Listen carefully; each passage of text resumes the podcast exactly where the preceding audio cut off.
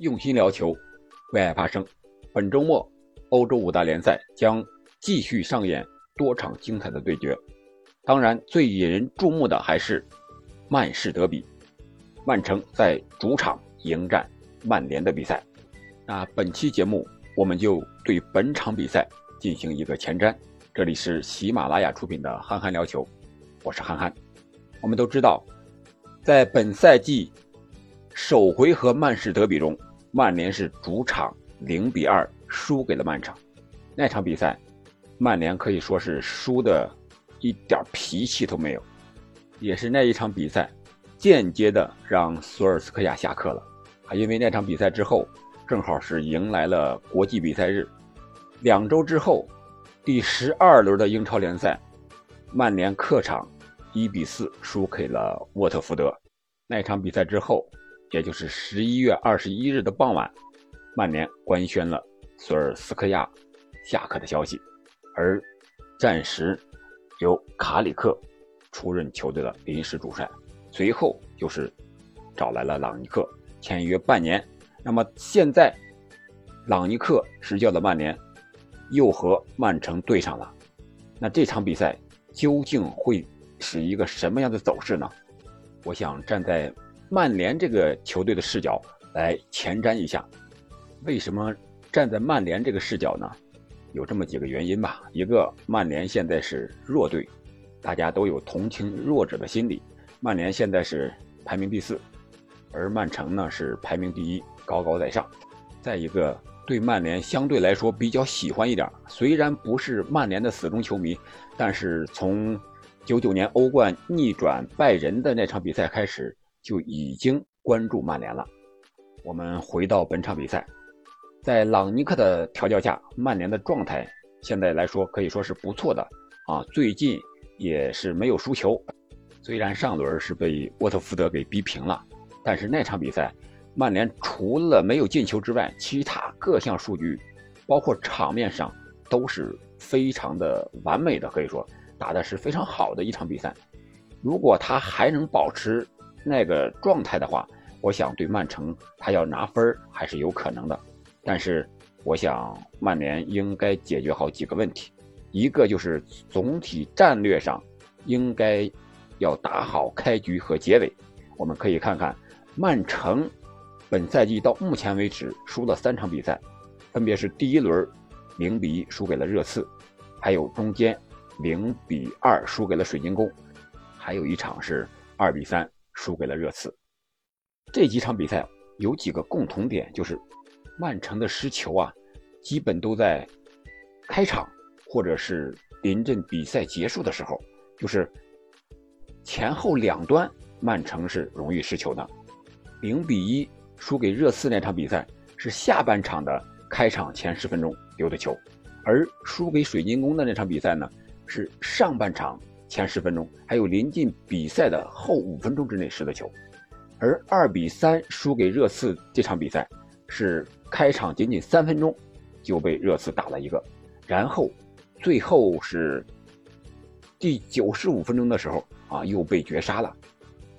所以说，曼联如果要想赢曼城或者说拿分的话，必须打好开头和结尾这两端，也就是说。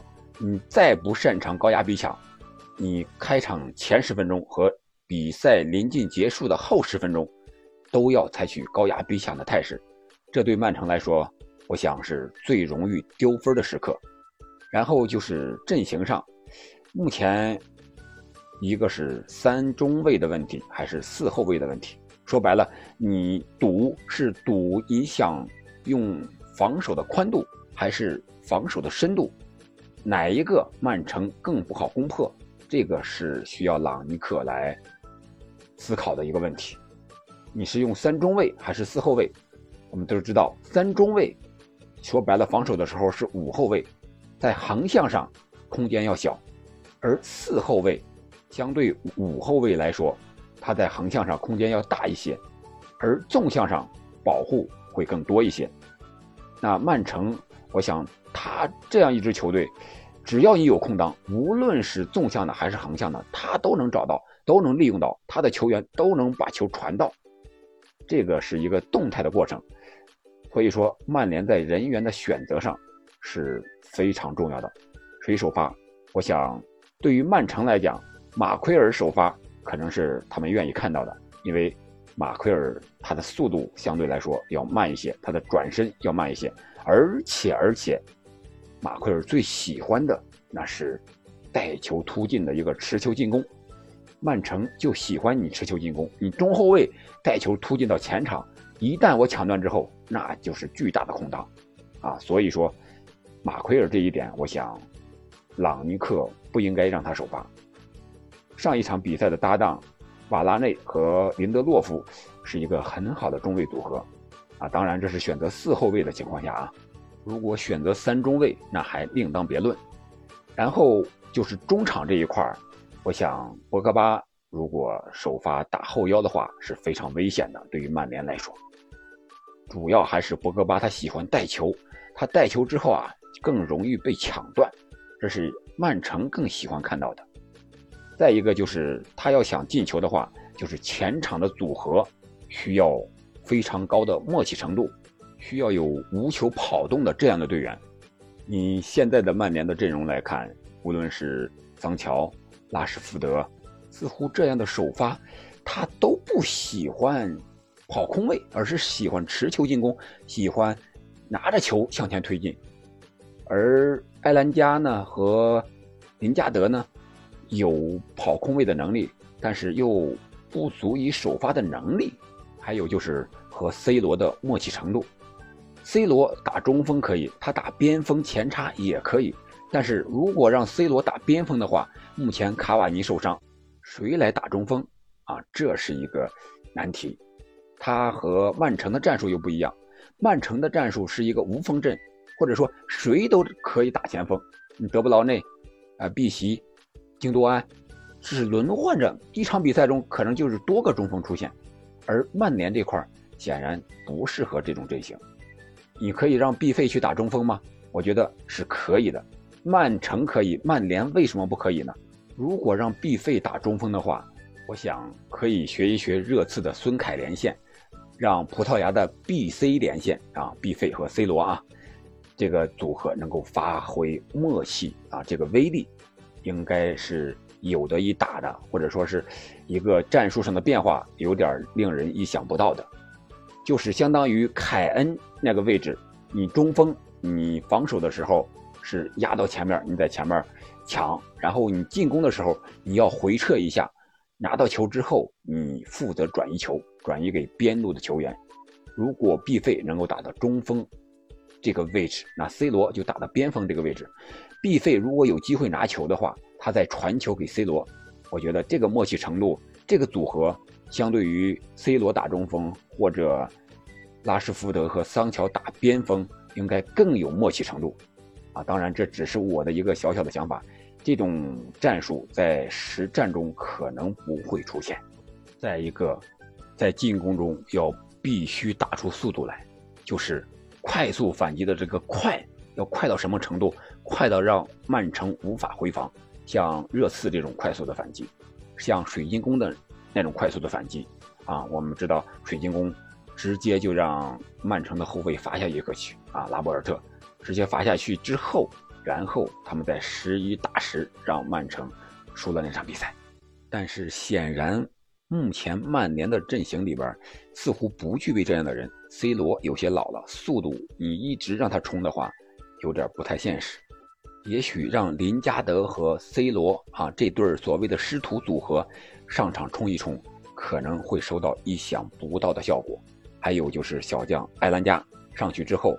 他相对来说跑空位的能力，还有他年轻的速度，比桑乔和拉什福德更适合这场比赛。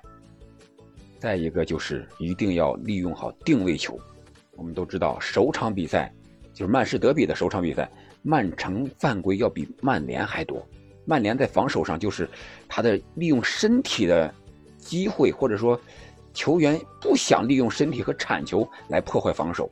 这是曼城非常喜欢的，啊，所以说在防守中，曼联一定要上硬度，要敢于利用身体来打破曼城持续持球进攻的这种能力和这种良好的进攻的状态，不能让他持续的持球进攻。再一个，刚才说的定位球，曼联本赛季定位球得分能力是非常差的。好在他们开张了，定位球、角球都进球了，所以说曼联也要利用好曼城防守任意球相对比较弱的这个一个缺点吧。我们都知道啊，首回合曼市德比，曼联零比二输了。第一个输球是拜利的乌龙，第二个呢是后卫卢克肖和马奎尔，包括前面再有一个球员的三个只连续的一个失误，谁都没碰这个球，然后让这个碧玺插到后点，在球将要出底线之前，把这个球打进了球门。所以说本场比赛，曼联球员相互之间的配合默契程度，也是本场比赛曼联能否拿分的一个非常重要的因素。再一个就是门将德赫亚的发挥，他要发挥好了，一个人顶仨；他要发挥不好。那就等着曼城来一场大屠杀吧。说到屠杀，那本场比赛会不会上演一场屠杀呢？从英超积分规则来看，假如两队积分相同，啊，也就是说曼城和利物浦最终平分，那谁能得冠军呢？第一个要看净胜球数，第二个要看进球数。所以说，现在曼城虽然在积分上领先，但是他们净胜球上已经落后利物浦了。如果有机会，我想，曼城不会再留力，也不会再手下留情了。能多进球就多进球，毕竟这有可能决定最终英超的归属呀。所以说，本场比赛，我最终预测有可能是一场屠杀，就是曼城有可能净胜三到四个球以上，或者说是一场平局。好了。本场比赛的前瞻我们就聊到这里。你觉得这场比赛，曼联取胜还是曼城取胜还是平局呢？欢迎在评论区留言。我们下期再见。